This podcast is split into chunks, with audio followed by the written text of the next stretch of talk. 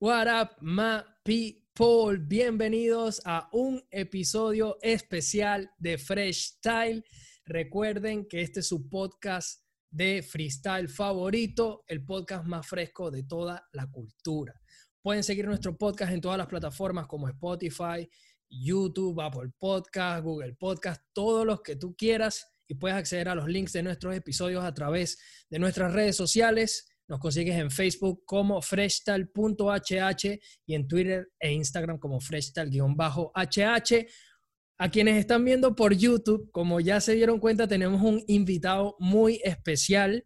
Este no va a ser el típico podcast de debate, sino que vamos a empezar con esta sección de entrevistas y nos trajimos a nada más y nada menos que a Low T para que nos cuente su, un poquito de su historia. Cuéntanos, Low, ¿cómo estás, hermano? ¿Cómo va todo?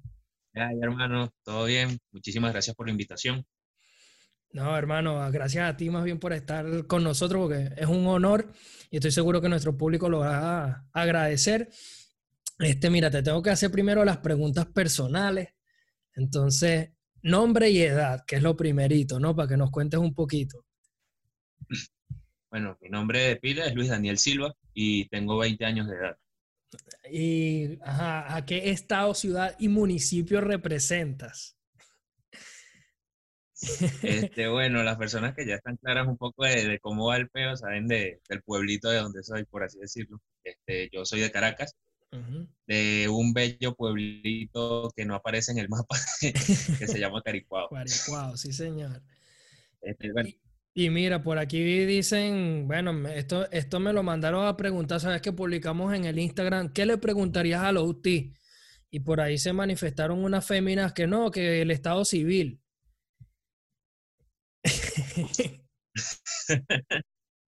tengo pareja, tengo pareja. Ah, bueno. Bueno, mala tuya, chamita. No le llegues a los DM del low, pues se meten problemas.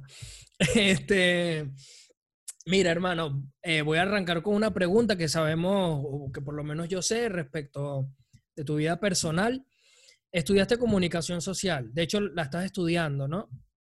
Eh, cuéntame un poquito el por qué y, bueno, qué te falta para graduarte, estás en proceso eh, y cómo compatibilizas un poco lo que es tu, esa profesión que decidiste estudiar con, con el freestyle. Bueno, incluso este, desde niño eh, he tenido como cierta, cierta intriga por, por, la comunicación social, en el sentido de que siempre me he vacilado mucho, como por ejemplo lo que hace la gente en la radio, lo que es la redacción, todo eso, y es algo que, se me da como natural, ¿sabes? Eh, en el sentido de que me vaciló mucho, por ejemplo, lo que es de, de investigación cuando un tema me apasiona mucho, lo investigo hacia el punto que, ¿sabes? Y bueno, decidí también irme por comunicación social porque ya para ese momento ya llevaba bastantes años siendo oyente y dije, concha, le sería súper brutal hacer incluso un proyecto parecido al, al, que estás haciendo tú, ¿sabes? Obviamente no es un podcast, pero sí vendría siendo que sí una radio que, que englobe lo que es la cultura hip hop o un magazine o algún medio de comunicación por el cual se pueda dar como una vitrina visual, ¿sabes? Brutal, brutal. Por eso lo elegí y bueno, estoy en proceso, estoy en, en el noveno trimestre de, la carrera. Ok. Y bueno, ahí vamos. Ah, bueno, hermano, obviamente el mejor de los éxitos. Y bueno, aprovecho también para preguntarte, por esto mismo de que decidiste estudiar comunicación social, que me dices que desde niño te gustaba, ¿escuchabas mucha radio en tu casa o en, tu familia? ¿Tu familia escuchaba la radio o veía mucha televisión? Porque yo siento que muchos de nosotros que al final nos gusta como que comunicar, por ejemplo en mi casa, de niño, hermano, se, gustaba, se escuchaba la radio todo el tiempo, ya sea a nivel de, programas, ¿sabes? De, de shows de radio o música, o sea, yo crecí escuchando radio, ¿me entiendes? No sé si surgió lo mismo, pasa lo mismo como que en tu núcleo familiar o demás. Bueno, fue más televisión que radio, ¿sabes? O sea, lo de la radio eran cosas como que de repente, no sé, íbamos en un viaje o íbamos a cualquier sitio y de repente por X o Y sonaba la radio y yo me quedaba así como escuchando cómo, cómo era la forma del programa y me quedaba así atrapado y era como que, mira, ¿qué estás haciendo? Y yo, no, ¿sabes? ¿Qué, ¿Qué crees, Low, que, que le ha aportado, o sea, que, que esta carrera que tú estás estudiando le aportó a tu freestyle? ¿Hay alguna forma que, hay algún beneficio que, que, tú consideres que le haya aportado, por lo menos en eso que me venías comentando de la investigación? Porque obviamente un, un freestyler se nutre del conocimiento, o sea, mientras más vocablo tengas, mientras eh, obviamente más conozcas sobre diversos aspectos o temas, mejor se vuelve tu freestyle. Claro. Sí, bueno, creo que, que el mayor aporte que ha tenido la carrera es obviamente esa, esa expansión de, de, conocimiento, por así decirlo. Obviamente uno no es como una biblioteca andante, pero es un punto en el que de repente alguien te habla sobre un tema improvisando y tú puedes responder o, este, o sumar algún argumento referente a eso, ¿sabes? No te quedas como con la mente en blanco y de repente si es por decirte algo en modo batalla un minuto con temática, no te quedas así como que verga, ¿qué digo? ¿Sabes? Te, te libras un poco de eso. Obvio. Y también bueno, más que todo eso, generalmente es eso, el aspecto de, de nutrir un poco lo, el conocimiento. Claro. Y también la que, que, suma, porque no es como que te quedas con esa información por, por quedarte con ella, sino por, por interés. Claro. Porque te interesa la información y creo que eso va anexado un poco también a, a la rama del hip hop, ¿sabes? Que claro. no es que solamente investigo de repente sobre algunos textos informativos, algunos libros, sino que de repente, concha, le el peor del hip hop me gusta burda, voy a vacilar, uh -huh. voy a ver quién es Cool Herc, voy a ver es African Bambata, ¿sabes? Ok. Bueno, más adelante también te voy a preguntar precisamente por eso, por ese gusto musical, por tu relación con la cultura del hip hop. Pero una pregunta que también nos hicieron nuestros seguidores, que, nos pidieron, ahorita estamos más que todo con esa, esa primera parte eh, personal, ¿no? Con, con el low más personal es de dónde viene tu vaca, que, que la mandaron a preguntar nuestros fanáticos. Este, bueno, Low viene dado a que en el liceo todo el mundo me decía Luis, Luis Daniel, era como los apodos más, más convencionales. Y había una persona en el liceo que me decía Low. Y entonces, obviamente, entre tanto Luis, Luis, Luis, el Low como que resaltaba, ¿sabes? Claro. Y fue como que yo dije, ver, Low, pues. Y la T viene de un acá anterior al Low, y lo, lo, puse más como por simbolismo, ¿sabes? Este, para recordarme a mí, o sea, para que Low recuerde qué fue lo que pasó antes de ser Low. Y tener como ese vínculo con, con que, concha, le, fue, fue bastante jodido llegar como a formar a Low y también ese proceso evolutivo que ha tenido Low. Qué interesante, mano. A mí me gusta mucho eso porque obviamente todos somos frutos de nuestras experiencias, de obviamente todo lo que hemos vivido. Y en este caso, desde tu ACA, ya refleja eso de la persona que eres, pero lo que has llegado a, vivir, o sea, todo, todas las circunstancias que atravesaste para convertirte en quien eres el día de hoy. O sea, ya desde tu ACA refleja superación. Y eso es algo que, que, que a mí me gusta, impacta muchísimo. Por eso, qué bueno, buenas esas preguntas del público, mano. Mira, voy a empezar a preguntarte. De igual forma, ya. si no hubiese pasado nada, hubiese puesto sí. Ecuador en sí, una cosa así, ¿sabes? Y... claro, claro, mano. Mira, voy a empezar a preguntarte un poquito ya eh, por la relación que tienes con el freestyle, ¿no?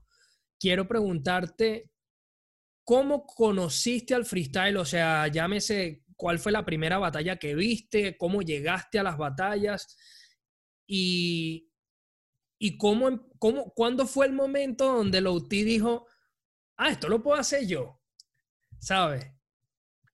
Cuéntanos un poquito. Bueno, eh, eh, conocí el freestyle de, una, de alguna forma 50% gracias a mi hermana mayor, 50% empíricamente porque ya había como una relación con el rap en el sentido de que mi hermana escuchaba rap, ¿sabes? Entonces era como que escuchaba esos ritmos y más que los ritmos eran como las letras y la, la música más, más cercana a ese tipo de contenido, a ese tipo de letras o a ese tipo de ritmos era, no sé, de repente canciones tipo Tego Calderón, tipo ese tipo de cosas y yo decía, a ver, qué brutal esto. Y era como algo más evolutivo porque el contenido era, por ejemplo, el rock que, que, que escuchaba mi hermana era como más iba al punto de vista social.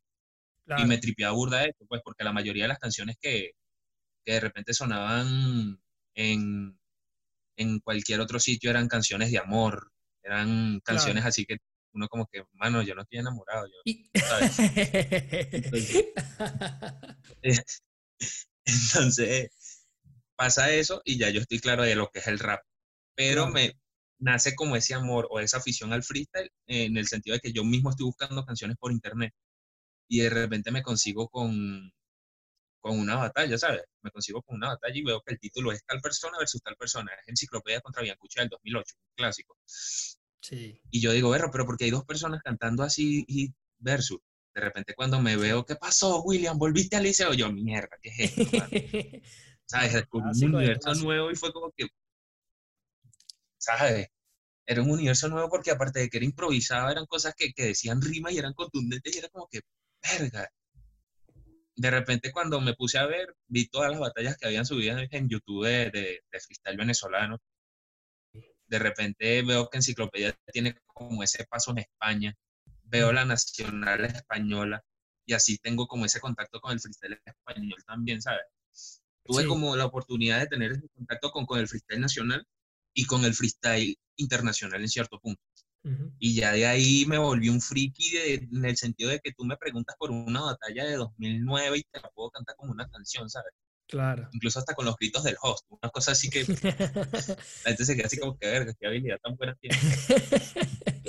Mano, a mí una batalla que me marcó de por vida y yo sé que el público me va a decir, bueno, pero acaso la entrevista es tuya y no, vale, pero déjeme hablar tranquilos con Louti. Este, mano, una... una... Claro, vale, por favor.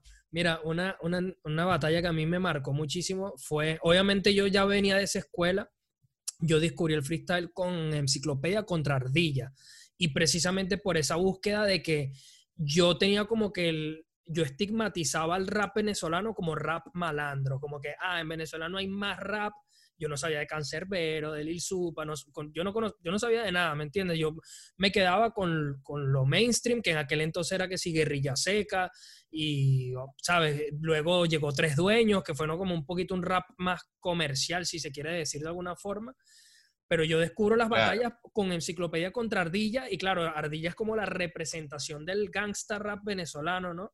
Y Enciclopedia viene y le tira esa frase de que tus pistolas convierto en lápices y eso fue lo que a mí me hizo enamorarme del freestyle de, bro, como este tipo tiene esta creatividad para pararse frente a este tipo que es un real G y le dice eso, ¿me entiendes? Y eso me gustó, como que no sé, eso, eso fue lo que me atrapó de las batallas, ¿no? Y como tú dices, bueno, ya en enciclopedia lo descubres con, con Biancucci, un clásico de las batallas del freestyle venezolano, sin lugar a dudas. Pero mira, no me quiero ir precisamente, me comentabas mucho de que, de que escuchabas rap por, por tu hermana. Ajá. ¿Qué escuchabas? ¿Qué, ¿Con qué descubriste? ¿Qué te empezó a gustar? Eh, no sé, cuéntame un poco de esos artistas este que consumías en aquel entonces. Bueno, eh, mi hermana escuchaba, eso fue para qué año, cuando yo tendría que nueve, diez años, algo así. Este, mi hermana escuchaba, había un tema que se llama Fin de Mundo, que no sé si lo has escuchado, ¿sabes cuál? Que está Apache, está Requesón, sí, sí, sí. está Lil ¿sabes? Sí. Bueno, esa canción es como, como algo ícono que yo digo, verga, esta canción es buenísima y tal. Sí. Pero de repente yo me empecé a decantar como por otras cosas, pues que si por decirte, como la misma, la misma inquietud por investigar, me puse a investigar cada persona de ese fit por separado, hasta encontrar con su música y tal. Obviamente, a la llegada de las batallas, veo a Biancucha Enciclopedia y obviamente ya cae como la relación con Candelaria Family y Séptima Raza. Claro. Y, y ese tipo de, de, rap, este, también, ¿qué te digo? Obviamente la, cuando escuché a Cancerbero fue como otro, otro momento ícono de, de, ese conocimiento hacia el rap, porque era como que, wow. Yo, yo escuché a Cancerbero tarde, eso sí te puedo decir. Sí. Este, en el sentido de que, sí, en el sentido de que él aparece en Fin de Mundo, creo también. Sí, creo pero, que sí. Pero fue algo como que empecé a como a darle ese enfoque a los temas de él con, con el disco Muerte, ¿sabes? Es que, mano, fue como un disco bisagra también en su carrera, ¿me entiendes? Porque, eh, sin ánimos de interrumpirte, bro, pero mira, cuando yo, cuando yo escuché a Cancerbero por primera vez fue en el año 2008, 2008, 2009. Oye, yo estaba en el liceo y me acuerdo cuando un amigo me puso en, los MP3, hermano, con MP3, que iPod nada, no existía esa vaina. ¿Entiendes? Con unos MP3 ahí, con unos audífonos, eh, me puso eh, corazones de, corazón de piedra o corazones de piedra, no me acuerdo exactamente cómo se cómo se titula, que más adelante, precisamente en el disco Muerte, él la reversiona y se llama Mundo de Piedra. Pero yo de hecho me sé hasta como la métrica, como la canta en el primer beat, que es un beat súper sampleado, me gusta más incluso ese tema que la versión moderna. Eh, cuando lo escucho por primera vez, yo digo como que, wow, este tipo tiene un lápiz brutal, pero como que tampoco me enganchó en investigar más allá de... Cuando Cancerbero saca muerte, yo escucho El Valle de la Sombra, este tema que él canta súper rápido. No sé si te sabes ese tema, bueno, que es una bestia, eso es un himno para mí, o sea, eso es un himno, eh, un himno del hip hop venezolano. Cuando yo escucho ese tema, digo, ¿qué es este cancerbero? Y me escucho el disco entero y aparte, eh, partiendo del punto de que yo me enamoro de muerte, me pongo a escuchar su discografía anterior. Sin embargo, para mí, aunque Muerte es un, un, disco fetiche del hip hop venezolano, para mí nuestra doctrina no es un dogma, sino una guía para la acción. Es el mejor disco de cáncer, pero para mí. Para mí. No sé para ti, eh, pero para mí ese es el, el discazo, mano. Es que a mí me encanta muchísimo Cancerbero. ¿Qué crees que, le, que te aportó Cancerbero, Low? O sea, yo siento que él ha sido como una figura tan representativa del hip hop venezolano que absolutamente a todo el mundo que le preguntas es como que siempre alguien tiene una historia con él de alguna forma, aún, sin conocerlo, ¿me entiendes? De lo que su música representó para todos. Bueno, este, creo que Cancerbero, por lo menos a, a, mi punto de vista de ver el rap, obviamente dio como otra visión, en el sentido de que él y Supa tenían como otra forma de ver el rap, ¿me entiendes? Otra forma de expresar su rap. Eh, sin quitarle mérito a los otros raperos, porque hay, otros raperos en Venezuela que son súper brutales. Siento que Venezuela es como el dorado del hip hop, por así decirlo. Hay total, puro. Total. Y bueno, este, me gustó de Cancerbero era como, como transmitía su mensaje, ¿sabes? Y era una cosa de que su personaje, o bueno, la persona como tal, el, el rapero, siempre iba a una forma cruda, pero no por eso era algo como vulgar, por así decirlo, ¿sabes? Sino que tenía como una clase y una agresividad que lo destacaba. Total. Era algo que me, que me encantaba, mano, porque escuchabas las canciones de él y podías escuchar un represent, un tema conciencia, y igual ibas a tener la misma reacción que, qué loco, ¿sabes? Sí, sí, total, mano. Él, lo, de hecho, él lo dice en un tema que yo digo que es un mensaje viviente. O sea, él era incluso más allá que un artista, mano. O sea, su forma de transmitir su música es eh, el, mejor en eso, el mejor en eso. Ya que me hablas de que Venezuela es el dorado del hip hop, tírate un top 3 de mejores raperos, o por lo menos lo que a, ti más te gusta, o lo que más estás escuchando ahorita de mejores raperos venezolanos. De, de toda la historia, de toda la historia de Venezuela. O top 5 si quieres, para no hacerte tan difícil. Perro, sí, un top 3 está como, como arrecho. Este, Cande primero, obviamente. Este, Supa lo secunda, no por, no por porque se tenga menos lápiz que él, sino que de repente, o sea, me vacilo más como la expresión de, de Cancerbero, pero el Supa resaltó mucho que la estética que maneja me gusta mucho, la, la, los visuales, todo lo que, lo que lo engloba él es algo como que muy, muy representativo hacia él y es algo súper admirable, ¿sabes? Porque hay pocos artistas que han llegado como a conceptualizar su arte. De tercero, una enciclopedia, porque como músico, como rapero, es alguien brutal. Incluso el, el disco nuevo que sacó, Dealer sin Caracas, es algo fuera de serie. Sí, brutalísimo. De cuarto pongo a Benzina, porque hermano, Es la máquina de rap venezolana. Me encanta mucho porque su estilo es como algo asemejado a, Eminem, si se quiere, por las métricas, por, lo que se lleva. Incluso él hace, él hace mención a Eminem en, en, un disco de que por escuchar el disco de Eminem y saber resta y suma son su maculado, es algo así. Sí, Ah, no, Encina tiene un lápiz, pero demoníaco. La forma de estructurar las rimas es brutal. Este, y de quinto pongo a Capela.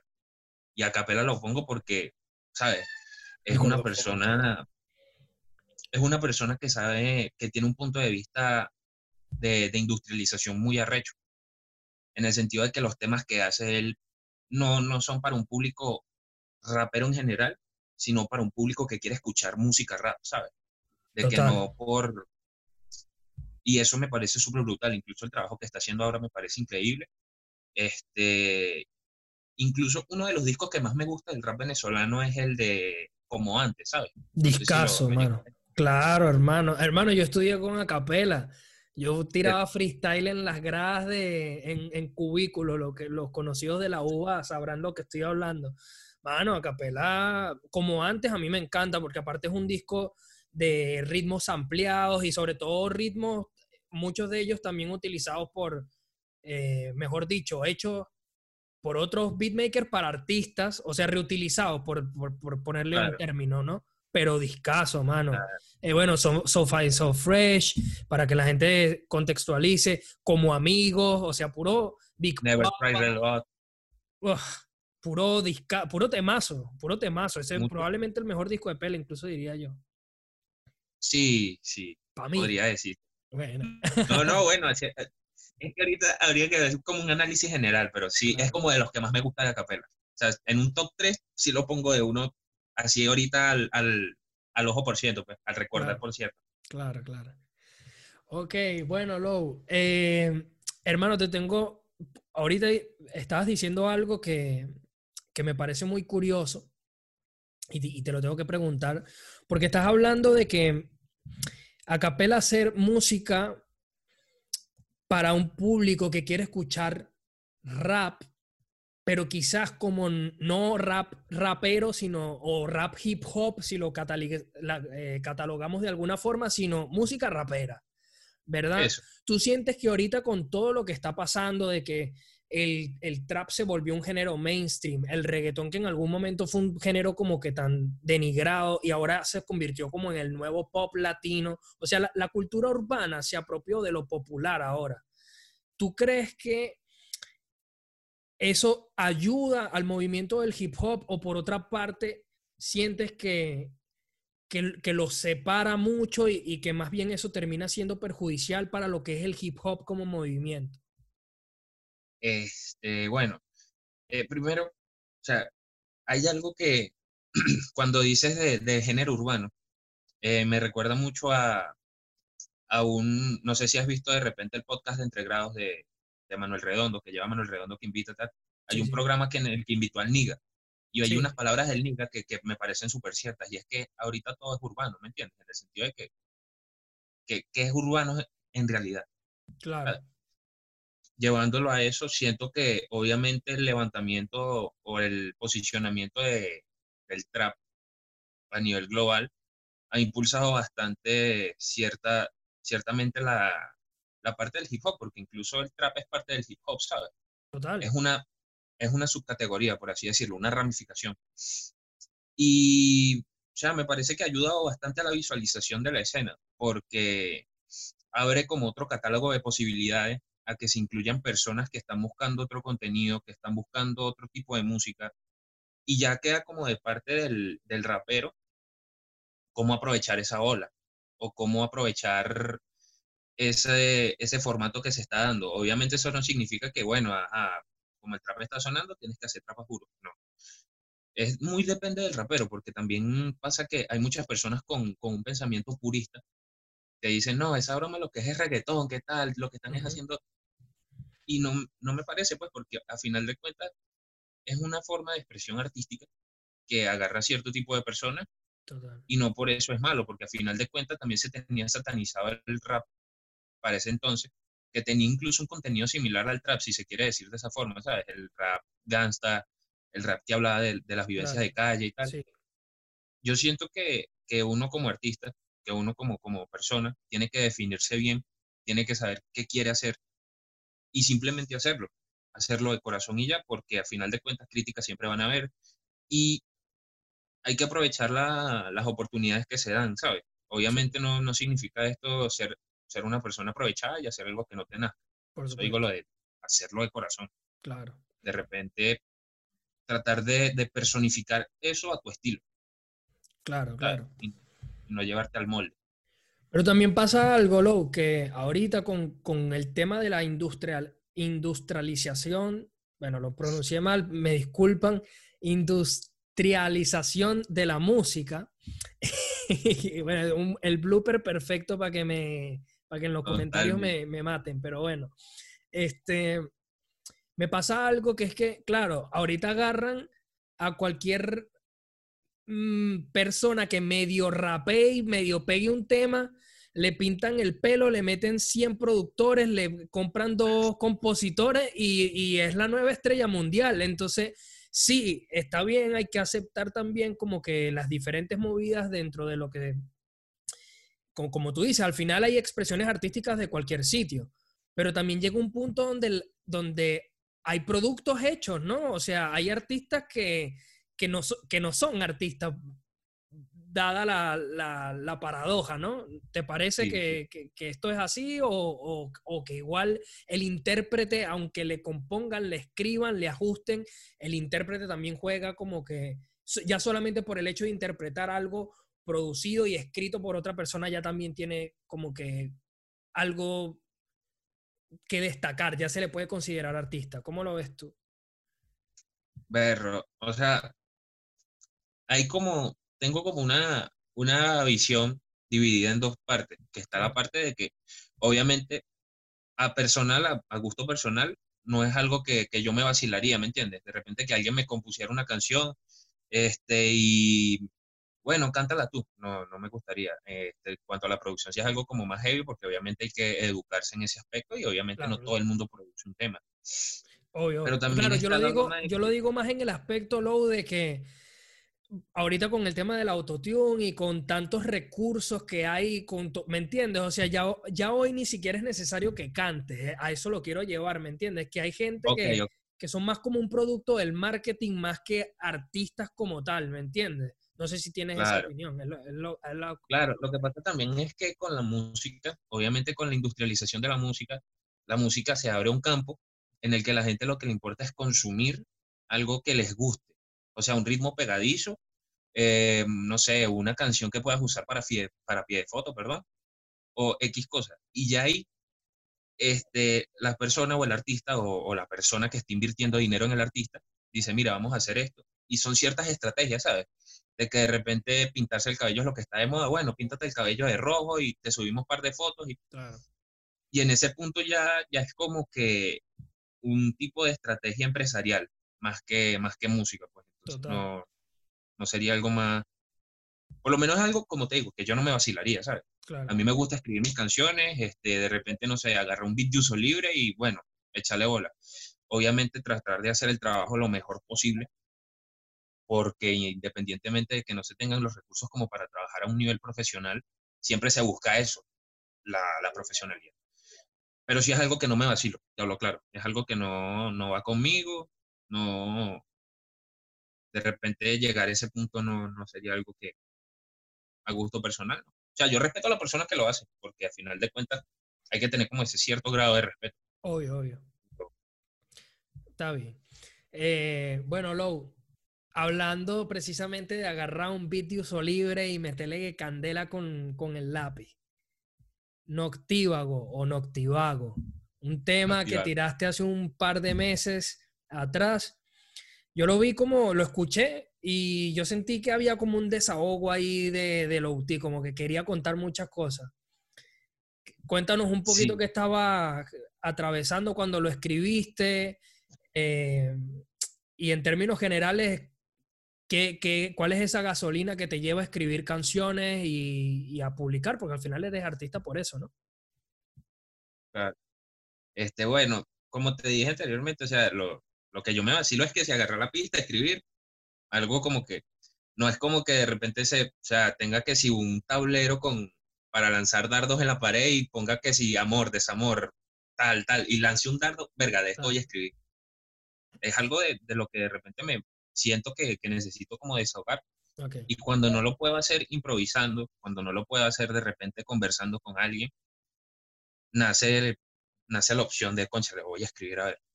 Inoctívago este, fue un tema que, que, estrené, como tú dices, hace algunos meses, pero es un tema que, que lleva grabado desde inicios de 2019. Ah, bueno. Este, y para ese tiempo sí estaba pasando como por una situación personal fuerte. En el sentido de que incluso me alejé un pelo del freestyle, me alejé un pelo de, de toda esa movida.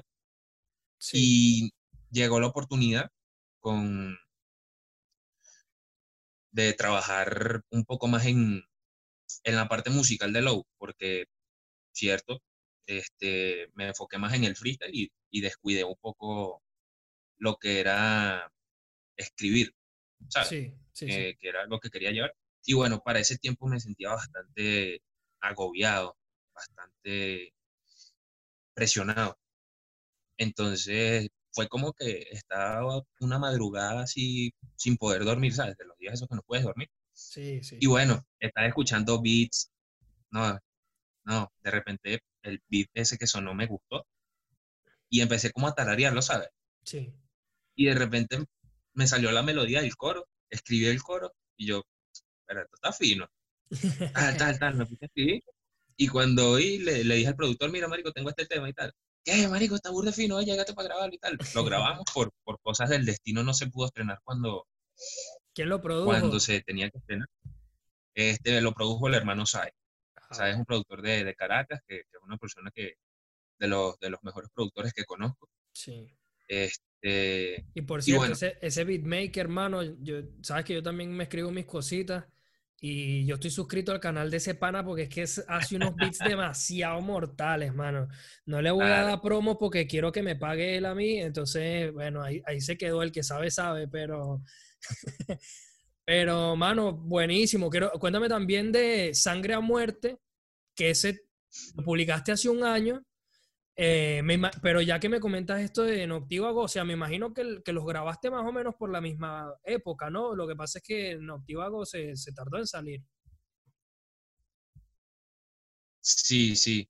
Este Sangre a Muerte incluso fue, fue como lo que le dio pie a la oportunidad de, de enfocarme un poco más en la música, por así decirlo. Obviamente no, no terminé de, de hacerlo por ciertas cosas y fue 2019 fue un año bastante raro en, ese aspecto. Pero sí tuve la oportunidad de por lo menos grabar Sangre a Muerte y, soltarlo. Y bueno, Sangre a Muerte más que todo es un tema que la mayoría de mis temas o la mayoría de las cosas que, escribía para ese entonces, incluso ahorita todavía queda como un poquito de eso, iban reflejadas un poco a lo, a lo que pasaba yo como freestyler, ¿sabes? de lo que, lo que era, incluso en, el tema digo algo así como que mientras tanto sigo con la mente, con la mente puesta en alto, como, como un salsero deseando, esa muerte, eh, deseando la suerte hasta el final, algo así. Y era como que refiriéndome a que la roncha que uno pasaba en las plazas diciendo, concha, hermano, pronto vamos a salir de esto, pronto va a ser mejor, ¿sabes? Este, y bueno, Sangre a Muerte fue algo como más representativo, algo más, ¿sabes? Claro. Y Lou, eh, obviamente si no quieres hablar de esto, pues le damos para adelante con la siguiente pregunta, pero sí habíamos como medio conversado de que el 2019 estuviste como bastante ausente de la, de la cultura del free. Eh, ya me comentas que fue un año bastante difícil para ti. No sé si quieres hablar un poco al respecto de qué situaciones te ocurrieron o, si fue un tema muy personal, la situación país, eh, o cosas incluso, no sé, qué circunstancias te llevaron quizás por ahí a, alejarte y, bueno, si eso se, pudo dejar atrás, si estás mejor ahorita con, con, todas esas situaciones que, te ocurrieron, cuéntame un poco de eso si, si te parece. Lo que 2019 no es que fue, o sea, obviamente fue, fue algo fuerte, fue un año fuerte por, por este, situaciones personales, pero no fue un año, no diría, no lo catalogaría de malo, lo catalogaría como un año raro. Okay. Quizás porque, sabes que uno como ser humano, el humano como tal, tiene la, la facultad de, ya sea por, por decisión propia o por adaptarse a, a algo, el evolucionar, ¿sabes? Entonces siento que ese proceso evolutivo llevó varios, varios tropezones, varias, varias situaciones raras, varios inconvenientes a los que por lo menos yo no estaba acostumbrado. Ya. En el sentido de, quise alejarme para tomar un respiro al principio del año. Luego, este, conocí personas increíbles, incluso amistades viejas con las que volví a tener como ese, ese contacto. que, que, me hicieron recapacitar y, ¿sabes? Este, fue como que, marico, perdí dos o tres meses del año, porque voy a perder el año completo? ¿No? Pasa lo de la visión artística, este, también fallan algunas cosas y no se da, me desmotivo un poco, pero como te digo, fue como que, verga, perdí dos, tres meses del año, ¿qué tanto? Voy a remontar y voy a tratar de hacerlo. Y ahí fue que empecé a darle como vuelta al freestyle, pero más en el sentido de, competencias específicas. Claro. Más este, festivales a los que me invitaban, títulos nacionales puntuales o de repente los que yo veía que había, porque también en esa época no estaba como muy conectado al internet, no estaba muy pegado a las redes sociales. Incluso pasó una temporada en la que, hermano, busqué un trabajo eh, en el cual trabajaba de 8 de la mañana a 10, 10 y media de la noche, casi que corrido, ¿sabes? Hermano. Casi que corrido y, y, fue algo como que, concha, le estaba más concentrado en lo del trabajo, en que de repente conectarme a hablar con, con alguien o conectarme a ver ciertas cosas. Sí.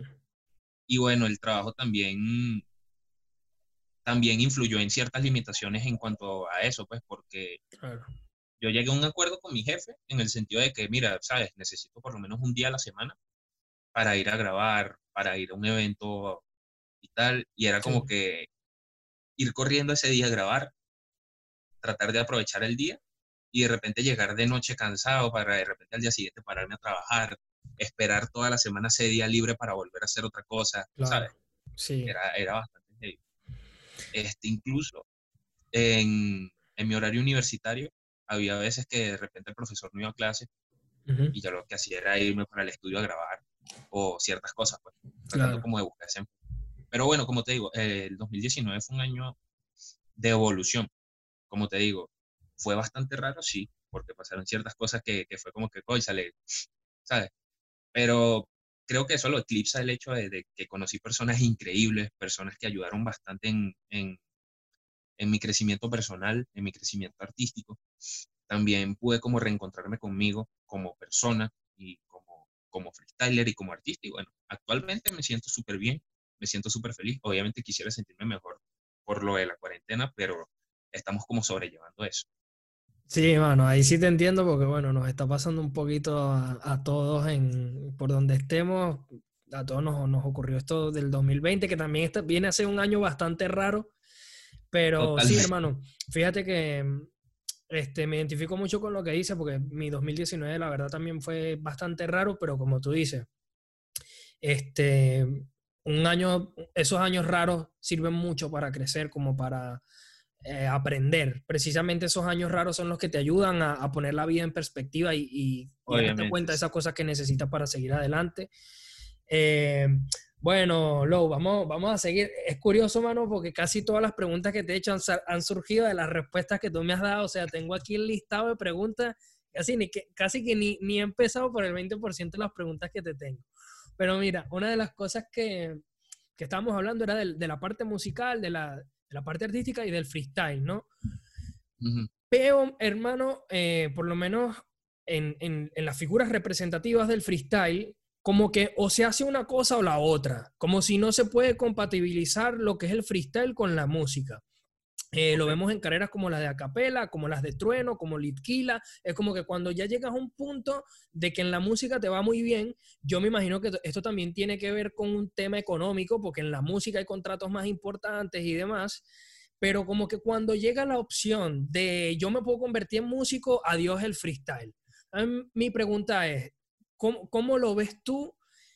Y, y si a pesar de esto a ti te gustaría como que bueno, vamos a empezar por aquí. ¿Qué te gusta más a ti? ¿El freestyle o la música?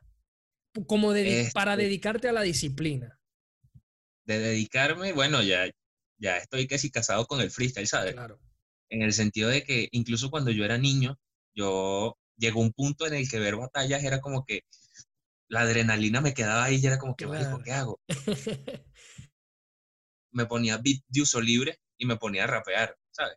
Y eran, obviamente eran freestyles malísimos, freestyles horribles fuera de tempo, en los que, ¿sabes? Pero era una broma que me gustaba y ya llegó un punto en el que empecé como a dominar más los beats, así que siento que, que desde cierto punto ya me tomaba el freestyle como una disciplina, porque entrenaba sin, sin ni siquiera saberlo.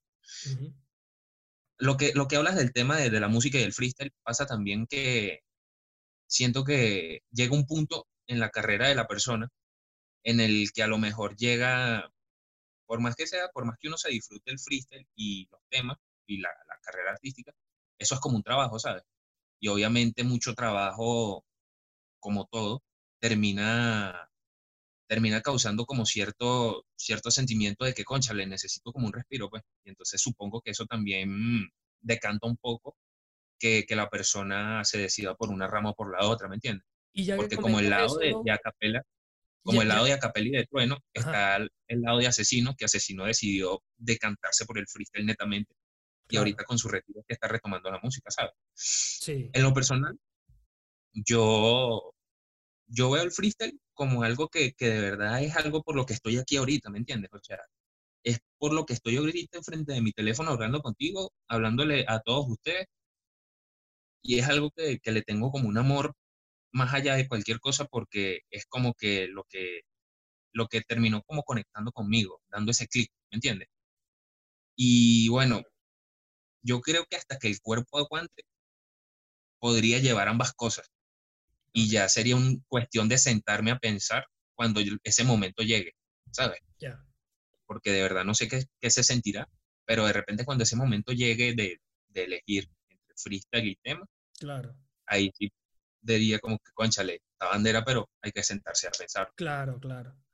Bueno, y aprovecho entonces, bueno, de todas formas lo que yo extraigo de tu pregunta es que igual te identificas más como freestyler que como artista, ¿no?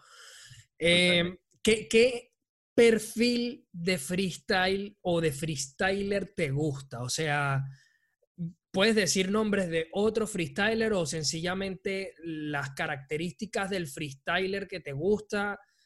Eh, no sé, ¿qué, ¿qué, le gusta a Louti de escuchar de un freestyle? ¿Qué, ¿Qué, tiene que tener ese prototipo de freestyle que le gusta a, a Este, primeramente me gusta la espontaneidad, ¿sabes? En el sentido de que de repente tú y yo estamos freestyleando y, pero mira, la mano se está peinando y yo estoy improvisando, ¿sabes? Me gusta mucho esa espontaneidad porque es como lo que le da la magia al freestyle, de que estás hablando de algo que está sucediendo, hermano, esto es real. Claro. Me gusta mucho eso. Este, también me gusta mucho el ingenio. Me gusta bastante cómo se emplea el darle de repente una vuelta de rosca a un concepto o de repente hacer una referencia que, que tardas como cinco segundos en entender y cuando la entiendes el cerebro te explota porque es como que mierda, ¿sabes? Sí. Este, me gusta mucho la fluidez porque siento que, que de repente llega un punto en el que, por lo menos actualmente, en lo que es el freestyle actual, todos podemos hacer un minuto rapeando, pero de repente pocos hacen entretenido ese minuto dándole variaciones de, del flow en el beat. Y no precisamente hablo de, de algo que, que, a juro tengas que hacer, no sé, un doble tempo o algo, sino la forma en la que ejecutas la rima, la forma en que te vacilas todo. Me gusta burda eso. Y me gusta la energía que irradia el, el freestalero. Me gusta mucho eso, independientemente de que sea una energía tipo, de repente asesinos, que sabes, asesino pone un respeto porque parece un asesino de verdad. Sí, sí, sí. Y de repente están freestaleros como Acapela, que Acapela es el pana chalequeador que está hablando contigo, hermano, ¿qué es lo que es esa vainita? Sí, sí. Pero es una energía que, con la que compagina, ¿sabes? Sí, total. Y genera como cierta adrenalina. Ah. Total, total. Y, y, centrándonos ya en Low T, ¿cuál es la mayor fortaleza que tiene como freestyler? Eh, esas, esas, son de las que pone a la gente a, a pensar. ¿Qué te ves Sí, porque uno nunca, por lo menos yo no me, yo no me analizo en el sentido de que yo no digo, verga, yo creo que esto, esto y esto. En caso tal, lo que hago es ver mis batallas y ver lo que hago en el momento. Claro. y decir, conchale, creo que estuvo bien, esto estuvo mal.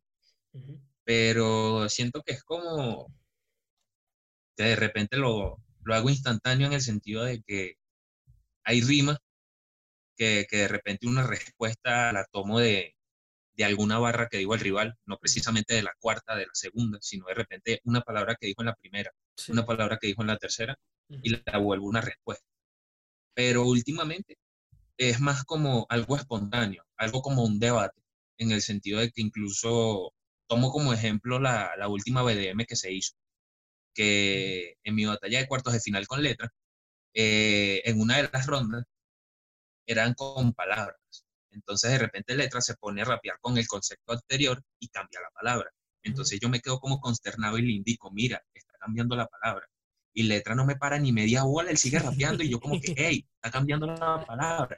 Y letra lo que me dice es, viste, estás como Chan, me quieres hacer gestos y tal. Entonces cuando entra, entro yo, hermano, me pasé por el, por el forro de las bolas la palabra y lo que le dije fue, pero cálmate, yo, yo soy tu amigo, te estoy indicando la palabra. Y entonces me gustó eso, pues.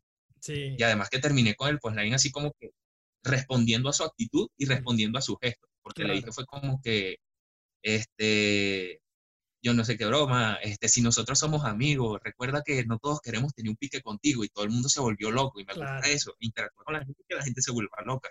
Claro, hermano. Y también en, en el Festival de Cultura Lírica, Ujú, en semifinales, ujú.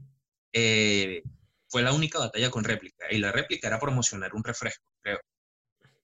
Y de repente yo, yo rimo y digo algo así como que, bueno, ya tengo la Coca-Cola en la mano, tráiganme el ron y hacemos una combinación perfecta, una broma así, la gente, bueno. Sí, sí, Mi rival me dice algo así como que, verga, qué bola, le estás enseñando a los menores de edad a mezclar licor. Ajá. Y entonces yo lo que hago en la primera es responderle como de que, ya va, pero qué culpa tengo yo de que no hayan padres responsables y todo el mundo se volvió loco ahí. Claro. Me gusta como eso. Bien. Mira, mm, esa fue otra pregunta del público, ya que lo mencionas. Eh, cultura lírica, quedaste campeón. Eh, ahí vemos el cinturón, si lo pueden ver ahí detrás del low T. eh, tenemos un, un cinturoncito, nada más y nada menos. Pero antes de hablar de cultura lírica, porque yo sé que ob- obviamente hay que hablar, hermano, tú has llegado a un montón de finales y, y semifinales, pero a ver, que las tengo por aquí anotadas. Rap Show Underfest, Suéltale el Beat, Monkey Battles. Eh, hermano, o sea, ¿qué pasa contigo? Vale, deja para los demás, ¿no? Un ratico. Pero, pero, ver, hermano. Pero, pero ganaste cultura lírica.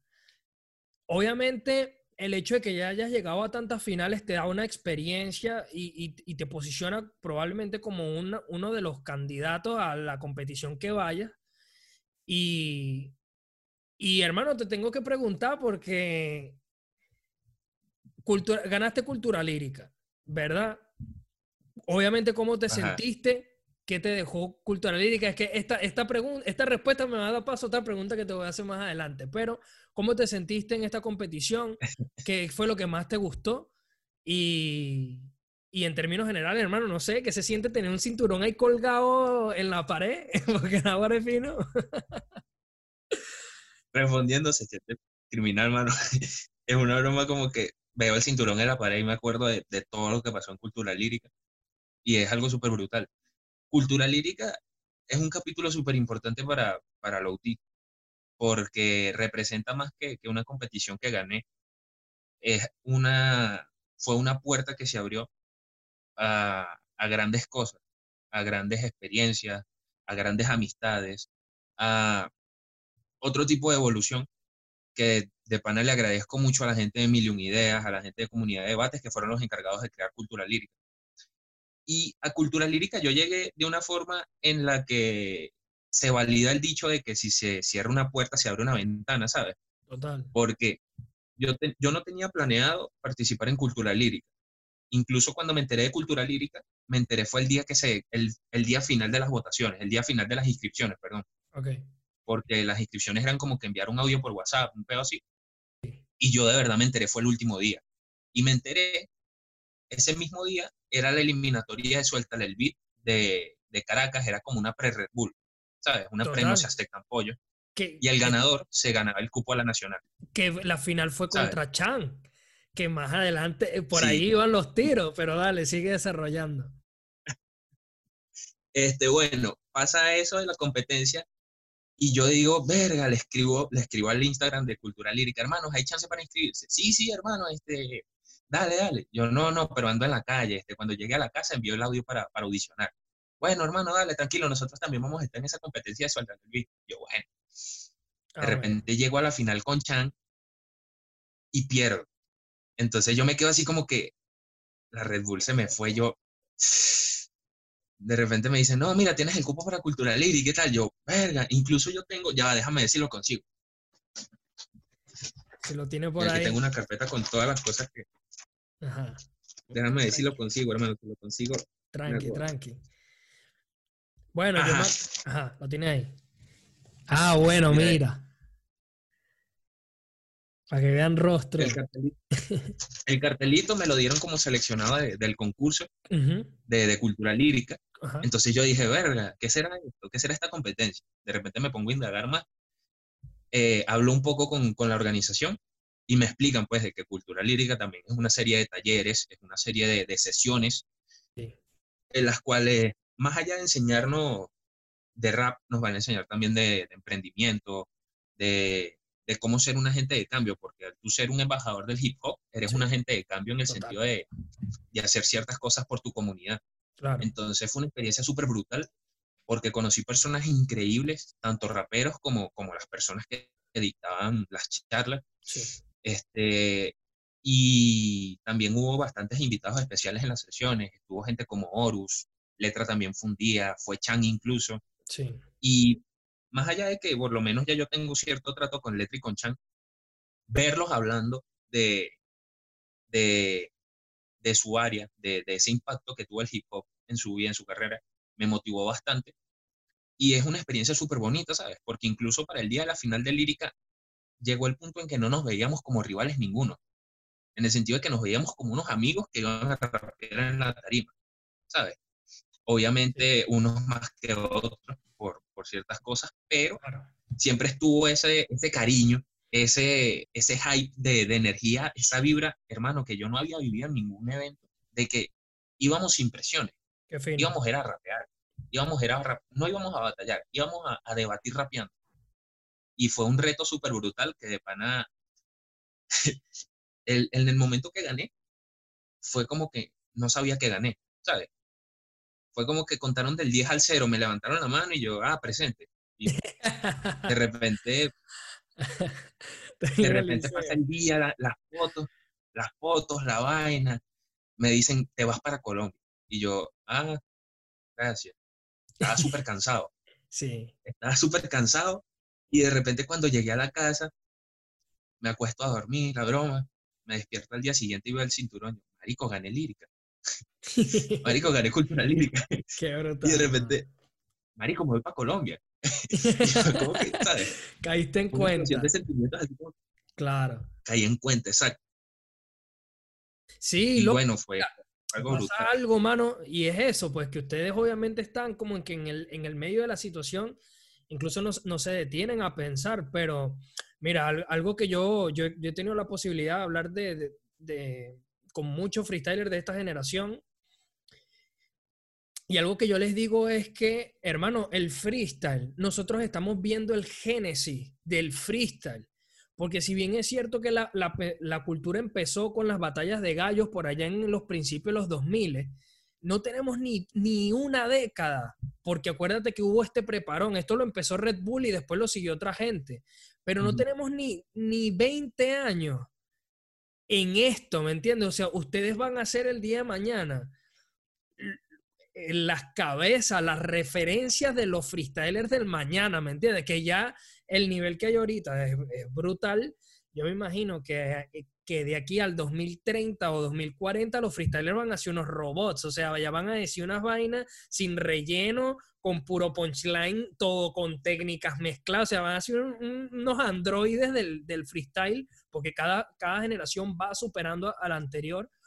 Pero... El tiempo va a ser una realidad, ¿sabes? Claro. Pero, mano, o sea, claro, cuando, cuando lo que tú dices, que que cuando tú, tú estás en el trajín de, de, la vaina y no te das cuenta, pero cuando después ves el cinturón, dice, mano, yo me gané esto, ¿me entiendes? O sea, eso, eso tiene un mérito, mérito enorme. Pero ahí viene como las curvitas, te va a tirar unas curvas. Hay que, toca hablar de eso, hermano, cómo se sintió que hace sin Red Bull. Nosotros hicimos un show en Fresh eh, preanalizando la no se aceptan pollo. Incluso creo que, creo que hicimos un episodio sobre suelta el beat y estábamos hablando de quiénes eran, según nosotros, estuvo Neurótico, estuvo Hoots, quienes creíamos nosotros que podían conformar los 16 que iban a ir a la no se aceptan pollo. Y no solo eso, los candidatos. Entonces, aquí hay dos formas de verlo, Lobo. Por un lado, perdiste el cupo con Chan, que fue el campeón. Y por otro lado, hermano, no, no, te pudiste clasificar, pero en ese show que nosotros hablamos, los candidatos que la gente dijeron en, en, este show de, de Fresh si me acuerdo capítulo, se los dejo en la descripción. Dijeron Chan y Louti.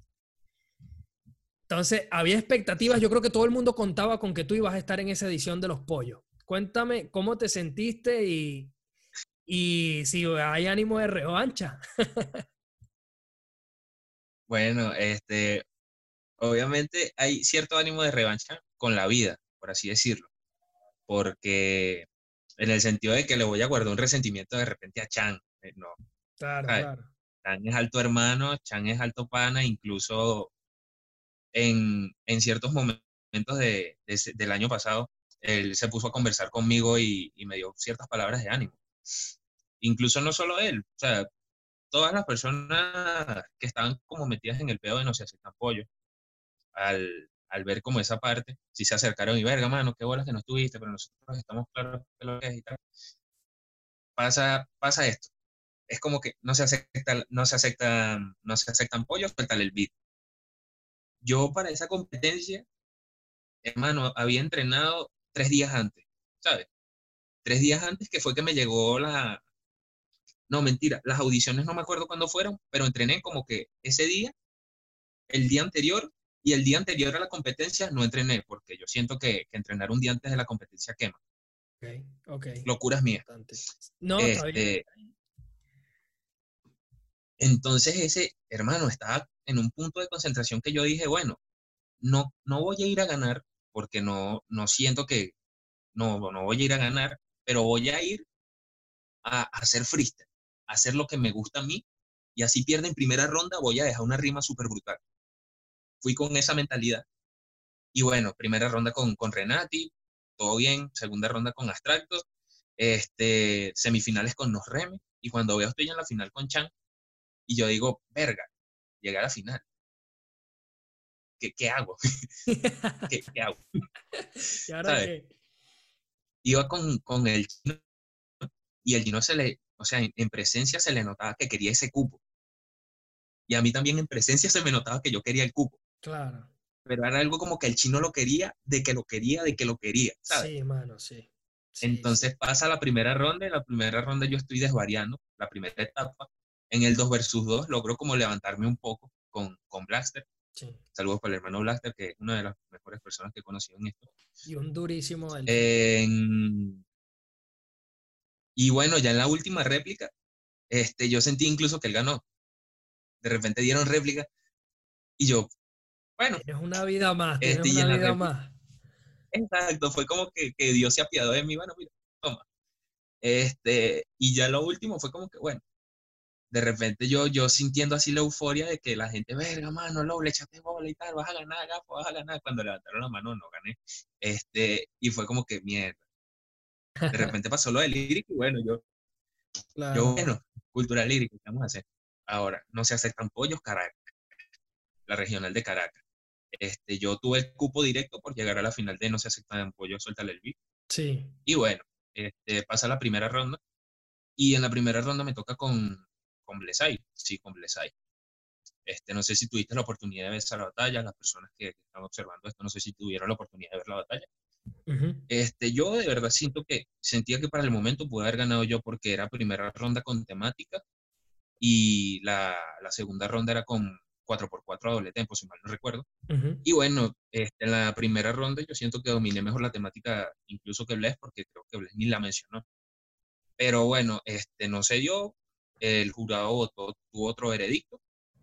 Y, y yo dije, bueno, vamos a entrenar, vamos a ir para Maracay, con Maracay vamos a ir más centrados, vamos a ir más centralizados, vamos a echarle bola. Y ahí sí me tomé más en serio el entrenamiento, o sea, entrené la semana completa que hubo de, pausa y llego a las regionales de Maracay. Pasó filtro, eh, pasó la primera ronda, dejé un batallón con AK-66, que de panes de las batallas en las que yo digo, hermano, esto fue brutal.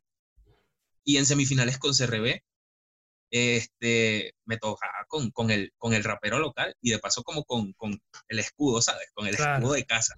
Claro, papá. Y era algo como que yo decía, hermano, si paso esta ronda clasifico, es prácticamente yo contra Maracay, porque era algo como que el público si estaba un poco más decantado hacia él. Obviamente se portaron súper bien conmigo, no, no mm. lo voy a negar. Fue una batalla súper brutal. Ah, menos mal, porque, mano, aquí en este podcast no se puede hablar mal de Maracay, ¿viste? No, vale, Maracay es, un... Incluso Maracay es como uno de los estados más, más raperos que, he visitado. Me vacilo burda la escena de allá. Los hermanos de allá son, son personas súper serias. Y eso, pues ellos tuvieron también como, obviamente por, por CSRB, era como que, verga, CRB y tal. Claro, pa. Pero sí, no fue como que fueron mudos conmigo, ¿sabes? Sí, sí, sí. Entonces, entonces pasa eso y no sé por qué, pero me dio la sensación de que yo había ganado. La batalla no está en internet, no, no puedo corroborar eso, pero me dio la sensación de que, de que quizás podía haber ganado yo. Y de repente cuando veo, está un voto para mí, dos votos para él, y yo me quedo así como que en semifinales. Sí. Entonces, un pasito. Caigo así. Y voy al tercer y cuarto puesto con Lucas. Y la, la vaina de, de, que, concha, le sentí que, que, había ganado yo y votaron por CRB. Fue algo como que me desmotivó ir para el tercer y cuarto puesto, hermano, y se fue. Sí. y se fue el ridículo ahí. Y bueno, ganó Lucas. y un Lucas que después terminó llevándose el. Sí. El cubo, exacto. Sí. Este, luego me dijeron, lánzate para Barquisimeto. Y yo, verga, no, mano, estoy muy cansado y tal, porque no sé si de repente le pasa a los hermanos fristaleros que estén viendo esto, pero las batallas, no sé, tienen como una, consumen mucho lo que es la, mente, ¿sabes? La, fuerza, la fuerza mental. Entonces parece ya estaba súper cansado. De paso que ese día amanecimos, amanecimos en casa, en casa de un hermano. No, no dormí nada. Llevaba sin comer desde, desde el día anterior. Y bueno, nos lanzamos a Barquisimeto, luego ahí me brindaron el desayuno, los hermanos, este, pero estaba con la broma de que no había dormido nada, ¿sabes? Y bueno, estaba tan concentrado para las eliminatorias y, me tocó con un Sumer Super Saiyajin. y terminó eliminando en octavos de final, ¿sabes? Sí. Y ahí fue como que caí en cuenta de verga, no, ya está en Red Bull, ahora. Al principio sí me pegó en el sentido de que, conchale, yo también quería estar como en el cartel de los gallos, pero también me sirvió como para concentrarme más y saber de que las cosas se luchan, las cosas se ganan, de que si no pasa, pues no tiene que pasar. Vendrán cosas mejores. Claro, Y simplemente me tocó ir a darle energía a, a los hermanos que estuvieron. Y bueno, gracias a Dios ese día incluso me lo vacilé, ¿sabes? Fue una broma como que estaba súper emocionado y era como que, hermano, qué brutal esta experiencia, ¿sabes? Sí. Pero sí me pegó como al, momento. Claro. Pero ya luego fue como que lo supe sobrellevar y creo que eso me ayudó bastante a como a levantarme, quitarme la tierra y seguir caminando. Tú, tú de hecho estuviste en los pollos de 2018, ¿no? Eh, que venciste ayer en octavos y luego Mercenario se puso ahí a fristalearte en árabe y bueno, te sacó el puesto. Pero, pero ¿qué? ¿Revancha o qué? ¿Se viene la revancha o qué?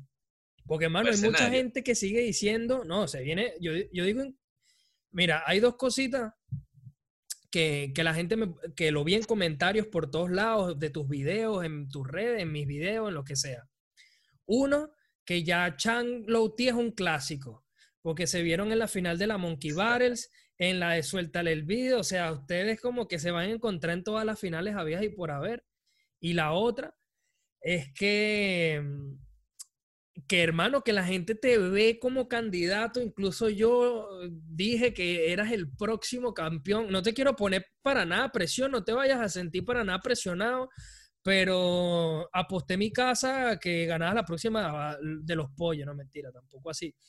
Pero, pero yo sí dije que lo utiera, mano, mi, mi gallo número uno junto con Azrael, que para mí siento que el freestyle, no es que le, en el freestyle no le debe a nadie, pero quiero ver a Louti, quiero ver a Azrael ganar eh, los pollos, mano, una nacional de Red Bull de Venezuela, porque sí, porque, porque yo quiero. Entonces, mi, mi pregunta es, ¿cómo ves eso, mano? O sea, ¿qué posibilidades hay? ¿Cómo te ves tú? ¿Cómo están las ganas? Cuéntame de eso. Bueno, este, yo quiero volver a, No se aceptan pollos, quiero volver a estar en la nacional, porque siento que la, única experiencia que tuve, la tuve como que con muy poca experiencia en, batallas grandes, ¿sabes? Incluso yo entro a No se aceptan pollos después de, que cerrando 2017 es que me inicio en el circuito de las nacionales, ¿sabes? Okay. Incluso en 2017 fue mi primera nacional, que, fue la que llegué a la final, la, la que ya Wonderfest.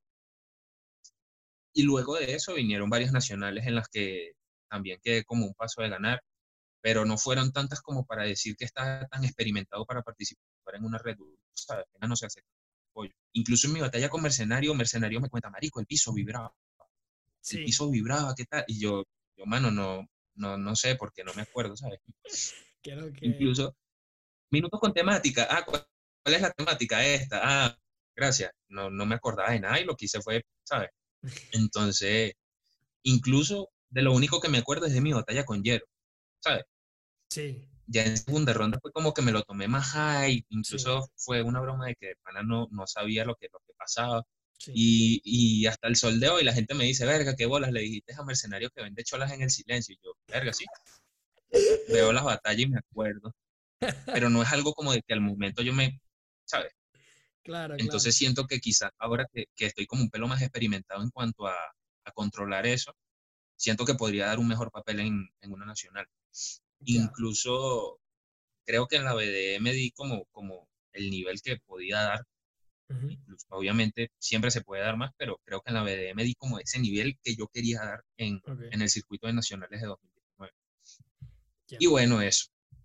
Está bien. Bueno, por ahí, por ahí va a venir, por ahí van a venir más batallas, hermano, para ver, para mostrar todo lo que tiene. Em, ya hablaste de la batalla de AK-66, pero te quiero preguntar, para reafirmar si es esa otra, ¿cuál es tu batalla, o sea, respecto a ti mismo, favorita? O sea, ¿cuál dices, o cuál fue tu mejor batalla que tú dices, mano, mi nivel en esta batalla fue de 10 puntos o, fue bastante bueno, para no decir 10 puntos? Eh, para ver, el año pasado, o sea, en cuanto a nivel, en cuanto a nivel, el nivel que más me gustó a mí, este, se podría decir que fue, para ver, en la Monkey Battle. Sí, en la Monkey Battle. Sí. ¿Por qué? En la Monkey Battle pasó algo y era como que ya había pasado el circuito de nacionales que, sacaban a un venezolano a un internacional. Sí. Entonces era como que la Monkey representaba que si la última nacional que se iba a hacer en Venezuela, creo yo. Y era algo como que todos íbamos sin presión, en el sentido de que no había una organización gigante viendo detrás y era como que claro. era un evento importante, sí es un evento importante porque de verdad los organizadores se lucieron pero era algo que no íbamos como con la presión de que, verga, si ganó ir para España a representar a Venezuela en la Red Bull, ¿sabes? Claro, claro. Entonces como que nos tomamos más a la ligera. Y gracias a eso di unas rondas súper brutales, lástima que no estuvieron evidenciadas Este, incluso estuvieron como que las que menos me gustaron, pero di un batallón con Dobat en primera ronda, que me gustó bastante. Sí. En segunda ronda pasó algo curioso, porque la batalla empezó un pelo tarde y, y todos estábamos como sin almorzar, ¿sabes? Todos estábamos sin comer. Y hermano, a mí me pegó esa, esa super pálida de que, mano, no quiero seguir batallando, me duele burro el estómago, me quiero ir, ¿qué tal? ¿Sabes? No, vale, no seas marico, batalla, mamá huevo, batalla. Bueno, en la siguiente ronda me tocó con Blaster Y, y yo le dije a Blaster así como que, marico, ¿sabes que Yo me voy a retirar porque para no me siento mal, tengo hambre, la estoy maltripeando horrible. Y Blaster, no, mamá, la batalla. Cuando empezó la batalla, hermano, a mí se me olvidó el hambre, se me olvidó todo, incluso se me olvidó la batalla, pero todo el mundo dijo que fue la mejor batalla que di. ¿Sabes? Ah, bueno, fíjate. Y, y fue como que, luego cuando terminó todo, que yo dije, incluso en la tarima dije como que, coño, la madre, tengo hambre. la gente de logística como que, míralo, aquí te tenemos la comida y tal. y ahí solventaron ese peo. Coño, ya sabes para la próxima, mano. Cuando no, no, es que el error fue mío. O sea, el error fue mío, no fue ah, de la organización ni nadie para la próxima me voy a llevar que si una pasta en un topper, ¿sabes? claro, mano, pasta. No, mano, y algo, algo que a mí me gustó de la Monkey Barrel es que tenían una banda en vivo, o sea, brutalísimo que el freestyle. Hermano, me encantó rapear con una banda. Fue brutal, te lo juro. O sea, de pana, este Monkey y Ever, tengo entendido que fueron los que llevaron ese evento, se la criaron. Sea, de verdad, y lo estoy diciendo aquí, hermanos, se la criaron con ese evento súper de 10, cuando nosotros necesitábamos agua, nos daban agua, pero sí fue el peor como de la comida de qué coño, yo, yo había, creo que ni había almorzado, ¿sabes? Y me fui sin almorzar para la batalla. Uy, chao. Y fue algo como que, pero brutal. Pues sí. Mira, Low, ¿de, ¿de dónde salió lo de buen punchline?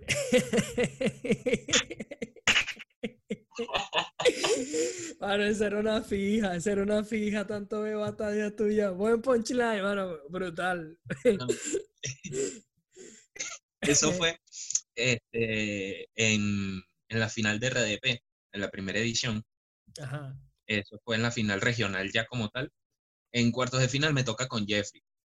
Okay. Y entonces estamos rapeando tal. Y en una Jeffrey, o sea, se lanzó una rima como en, en checoslovaco que, que, no entendí. Y entonces, ¿sabes? Yo, yo lo arremedé y, fue como que, eh, buen punchline. Entonces yo lo dejé ahí. Luego en la siguiente ronda me toca con Yero. Y Yero también se lanza, se lanza su rima como empapiamiento. Entonces yo, yo arremedo a Yero y le digo, eh, buen punchline, Jeffrey 2. Y así seguí hasta que de repente, en los siguientes eventos, un rival mío se trababa, ah, buen postline, Jeffrey 4, ah, buen postline, Jeffrey, y ya se volvió un icono, ¿sabes? Sí, un, un, icono del, del team, mano, muy bueno. Eso me dio mucha risa cuando lo vi. Mira, cuando decías RDP, ese era Rey de las Plazas. Que eso es una, me, me, comentaste que eso es una, una o sea, pues sí, unas batallas que, que tú organizaste junto con un grupo de amigos se llamaba, o sea, un grupo de personas que se llamaban Jail Metrics, ¿no? Jail Metrics. Ah, cuéntame un poquito cómo surge toda esa idea de, de ponerte a organizar batallas y, y cómo, cómo, fue eso de, de, Rey de las Plazas. Bueno, este Rey de las Plazas nace a través de que, ¿sabes? Éramos como un grupo de, de amigos que decíamos, Marico, ¿por qué en Venezuela no hay tantas batallas? Bueno, para ese tiempo ya no, no se hacía la knockout. Eh, para ese tiempo volvió la Red Bull. Volvió la No se aceptan pollo. Pero era como que era la única nacional que había ese año, o la única nacional de peso que había ese año. Y era como que el resto del año los freestylers iban a las plazas, a las batallas convencionales que habían, pero se hacían, no sé, una vez por mes. Claro. Entonces, nosotros proponemos hacer un circuito de batallas en el que se haga algo como competitivo. Obviamente era algo súper amateur, súper pequeño, Incluso era una final regional, no era una final nacional. Pero era con el motivo de, reunir personas cada fin de semana para, batallar, para improvisar, para, para entrenar incluso.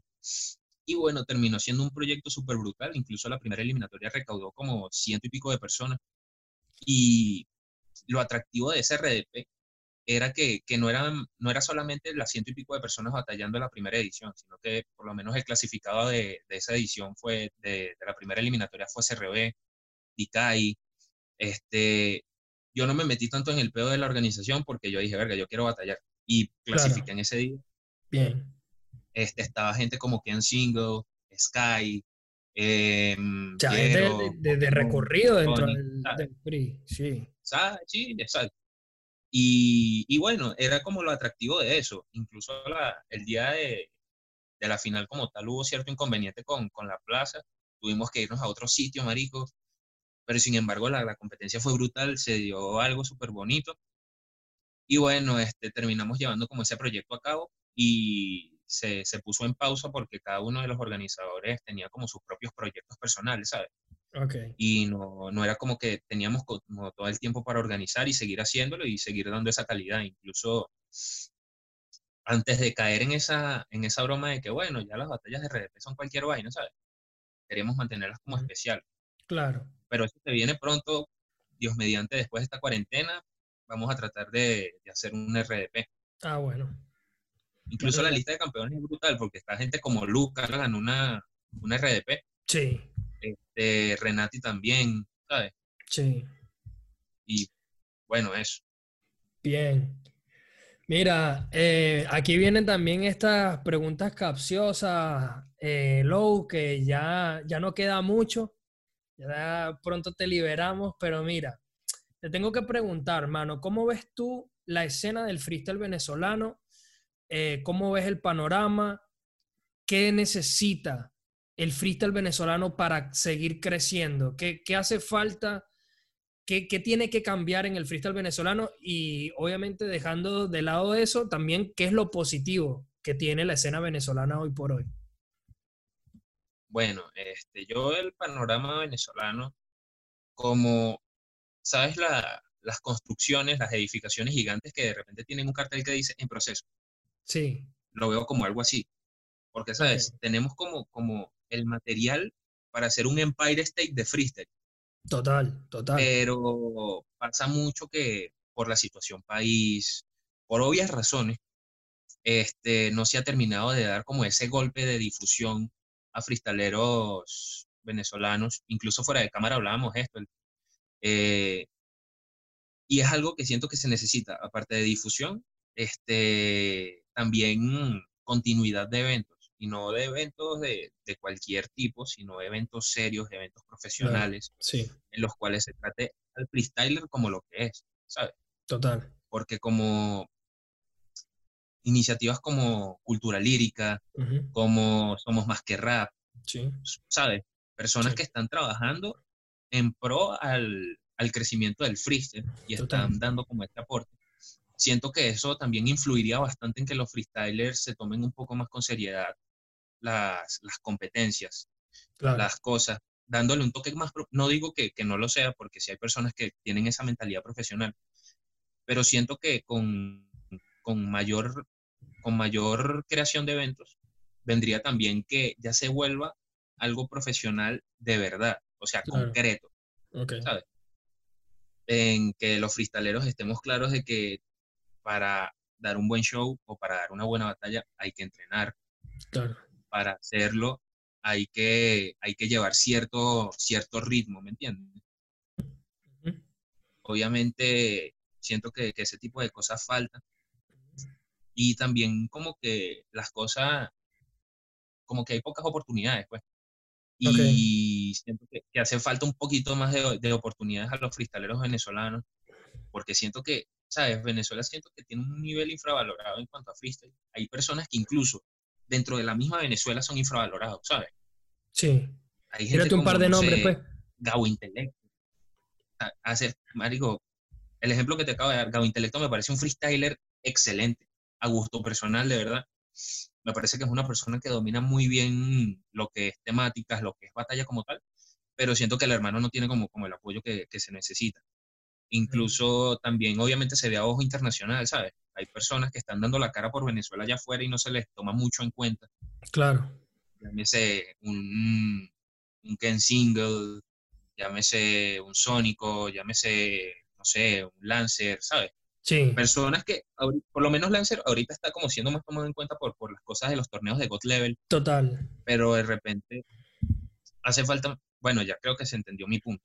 Y el sí. lado positivo que veo es que, eh, mano, nivel no nos falta, ¿sabes? Nivel no nos falta nunca. Por eso es que un venezolano en el extranjero resalta mucho en cuanto a competencia, ¿sabes? Total. No digo que, que en los otros países no haya nivel, pero sí se nota como esa diferencia de que, por ejemplo, el freestalero venezolano tiene, tiene ese toque de, de que lo diferencia del resto. Por ejemplo, ya la, el ser consonante. El ser consonante distingue mucho el freestyle, el freestyle venezolano del resto. Sí. Actualmente se está, se está adoptando un poco la, la asonancia, pero es más por el lado de que el freestyle venezolano también se está adaptando un poco más a la coherencia, a llevar un freestyle coherente. Total. Y obviamente eso significa sacrificar un poco, sacrificar un poco la consonancia. Sí. ¿Qué más? Este, bueno, y que tenemos esa, esa hambre de, de querernos comer el mundo, de querernos comer el panorama internacional del freestyle, ¿sabes? Claro. De que un venezolano afuera no va a ir no va a ir con la mentalidad de, bueno, oye, para tal país a tomarme fotos y tal, sino que va a ir a, hermano, yo voy a batallar, yo voy a competir. Exacto.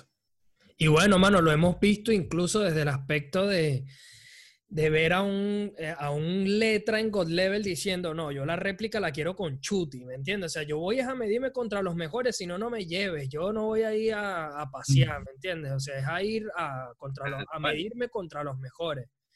Y eso, eso es algo súper destacable, mano. Y bueno, algo que yo siempre comento con los muchachos es que yo sé, yo estoy clarísimo de que nivel no falta, mano. Nivel, nivel de verdad no falta. Y siempre hacemos el juego en el podcast de una hipotética FMS Venezuela. Y es que siempre se nos quedan pesos pesados por fuera, mano, porque es que cualquier persona, no, estos son mis 10, entonces yo, yo hago mis 10 y de repente llega otro y muestra sus 10 y yo, ¡ay! Se me quedó aquel por fuera.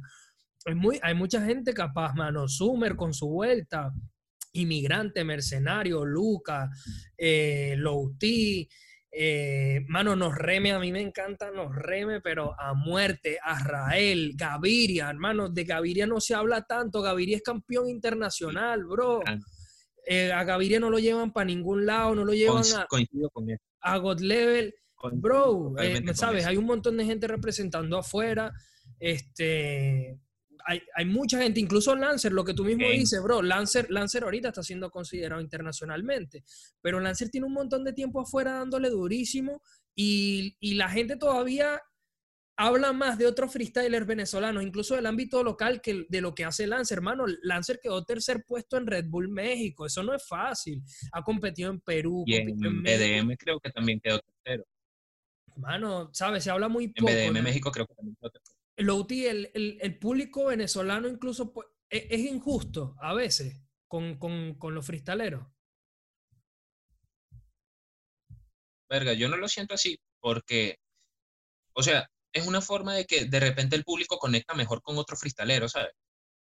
De que de repente el público busca otro tipo de freestyle y conecta mejor con, con ese otro freestalero. Y claro es de la energía que tú irradias. Por eso yo anteriormente hablaba de, la energía. Me gusta mucho la energía de conectar con la gente, porque de repente que yo digo un punchline, yo a veces tengo la maña de que digo el punchline como, no sé, como, como un profesor de tercer grado, una cosa así, ¿sabes? Súper alegre, súper carismático y la gente le gusta eso y verga, qué bola. Claro. Pero de repente hay otras personas que tienen otro estilo que no congenian mucho con, con el público. Y eso ya depende mucho del gusto. Lo que pasa también es que aquí no hay como, o sea, en Venezuela hay un pequeño público definido a freestyle como tal, ¿sabes? En comparación a otros países, en el que de repente pocas personas saben lo que es como una métrica como tal, lo que es un calambur, lo que es un one-two. Total. Y ese tipo de métricas a lo mejor no se aprecian y hay freestaleros que las usan que no son muy tomados en cuenta, ¿sabes? Bueno, de hecho, de hecho, Pero... low de, de como de puristas del freestyle criticando, qué sé yo, a exponentes del rap comedia, por ejemplo, incluso, ¿no? Como diciendo, uy, eso no es freestyle, no me lo traigas para acá. Y es como que, bueno, cada quien tiene una esquina, cada quien tiene una forma de transmitir. Sí, hubo una época que fue la época del, del rap comedia, que sabes, de, de Anestesia, Dan Jackson, Sky. Eh, pero, pero ellos también han sabido hacer otras cosas, o sea, que no se nos olvide que Anestesia le dio un tremendo batallón a una capela en algún momento, ¿me entiendes? Eh, Dan Jackson también fue un referente en algún momento. O sea, no irrespetemos el hecho de que alguien se tome el freestyle de forma jocosa, el mismo Pela, hermano. Pela no te tiene que decir que te voy a partir los brazos, que no sé qué más, pase para igualito agarrarte y date burro de Pela, ¿me entiendes? Como dice él en, en, uno de sus punchlines. O sea... Hermano, pasa también que, pasa también que el ingenio eh, este, tiene varias ramificaciones, por así decirlo, ¿sabes? Ya están las personas que utilizan el ingenio para agarrar una palabra, relacionarla con tres conceptos a la vez y hacer una referencia súper brutal que hace que explote el mundo. Como está el ingenio de decirte que estás tan flaco que te metes y limpias una chimenea por dentro, algo así, ¿sabes?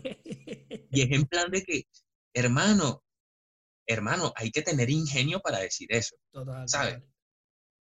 Y ese tipo de cosas. Hay diferentes formas de, expresar un mismo punto en, en, el ámbito del freestyle, ¿sabes? Como por ejemplo la puesta en escena.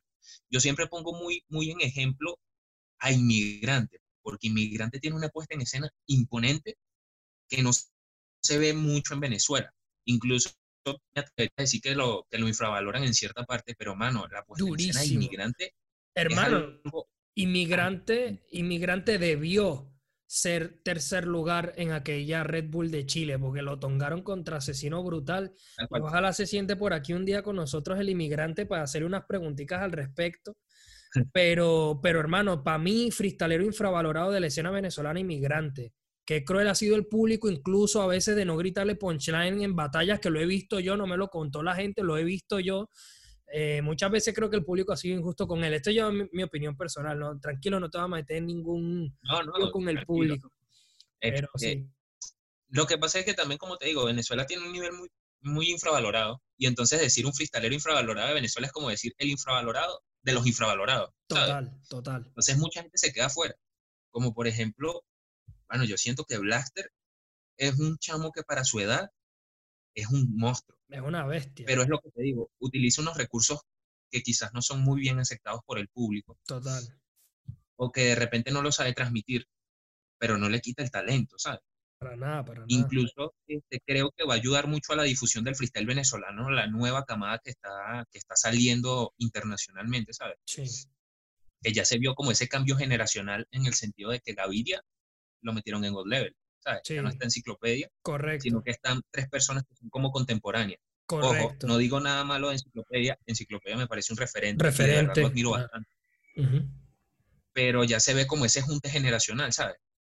De que de repente es lo mismo que un team, no sé, un team argentina, que están Papo, Trueno y Woz, que son tres personas que capaz uno empezó más viejo que otro, pero están como en ese mismo, en esa misma línea generacional. Total.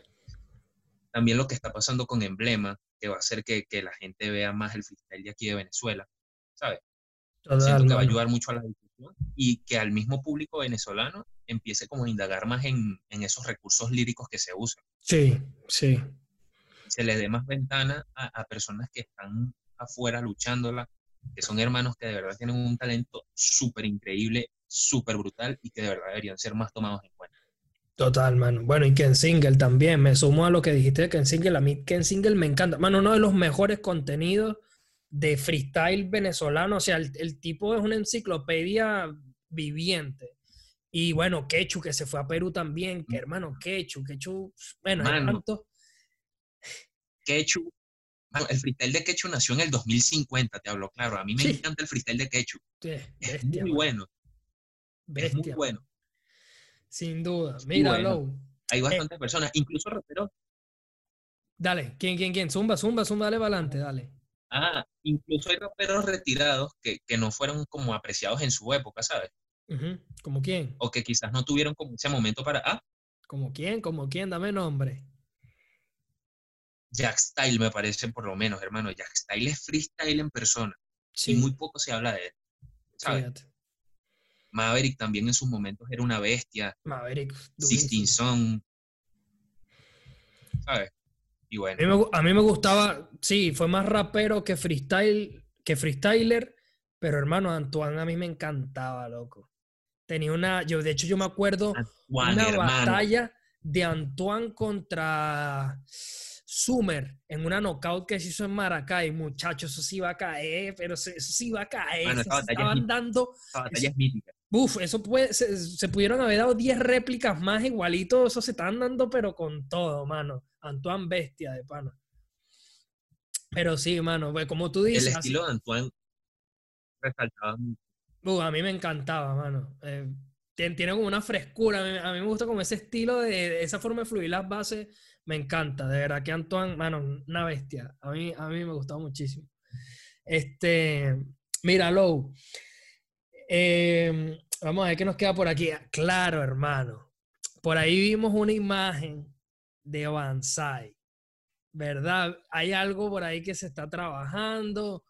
Publicaste ahí como un, como un, un arte gráfico. Háblame del arte gráfico primero, quién lo hizo y cuéntanos un poco lo que se pueda contar de Banzai. Bueno, este, el arte lo hizo el hermano Samuel Godoy, que trabaja con la gente de cultura lírica. Bueno, no solamente con, ellos, pero el hermano Samuel fue el que tuve como esa conexión, pues gracias a Cultura Lírica tuve como esa conexión con el hermano y trabajamos en, en eso. Y bueno, él realizó eso. Este, llevó varios días de preparación, varios días de, de, hablar, incluso pedimos ayuda con, con otras personas. Este, y bueno, Banzai es también un, un tema de, de, hace un año ya, pero ya como en otra parte del 2019, okay. que nació que nació de forma de que, ¿sabes? Yo estaba buscando una forma de, de que quería hacer otras cosas, o sea, no quería quedarme con el bombo y caja habitual, no quería quedarme con, tampoco quería meterme de lleno a, a, la, a la típica forma de hacer trap, por así decirlo. Este, no, no tengo nada en contra de eso, sino que simplemente sentía que yo, yo quería hacer otra cosa. Claro. Entonces de repente me pongo con mi búsqueda de beat de uso libre y cuando escucho el beat de Banzai digo, hermano, esto. Te lo dije, te lo dije en privado. Yo escuché nada más el cortico del beat y yo dije, ay, papá, eso es lo que se viene es un temazo. Hermano, es un tema súper fresco, o sea, fresco, incluso se escucha en el beat que es fresco. Ah. Y este, como te digo, el tema, el tema es producido por un hermano mío que se llama Desca. Desde el año pasado lo tenemos ahí guardado, mermado.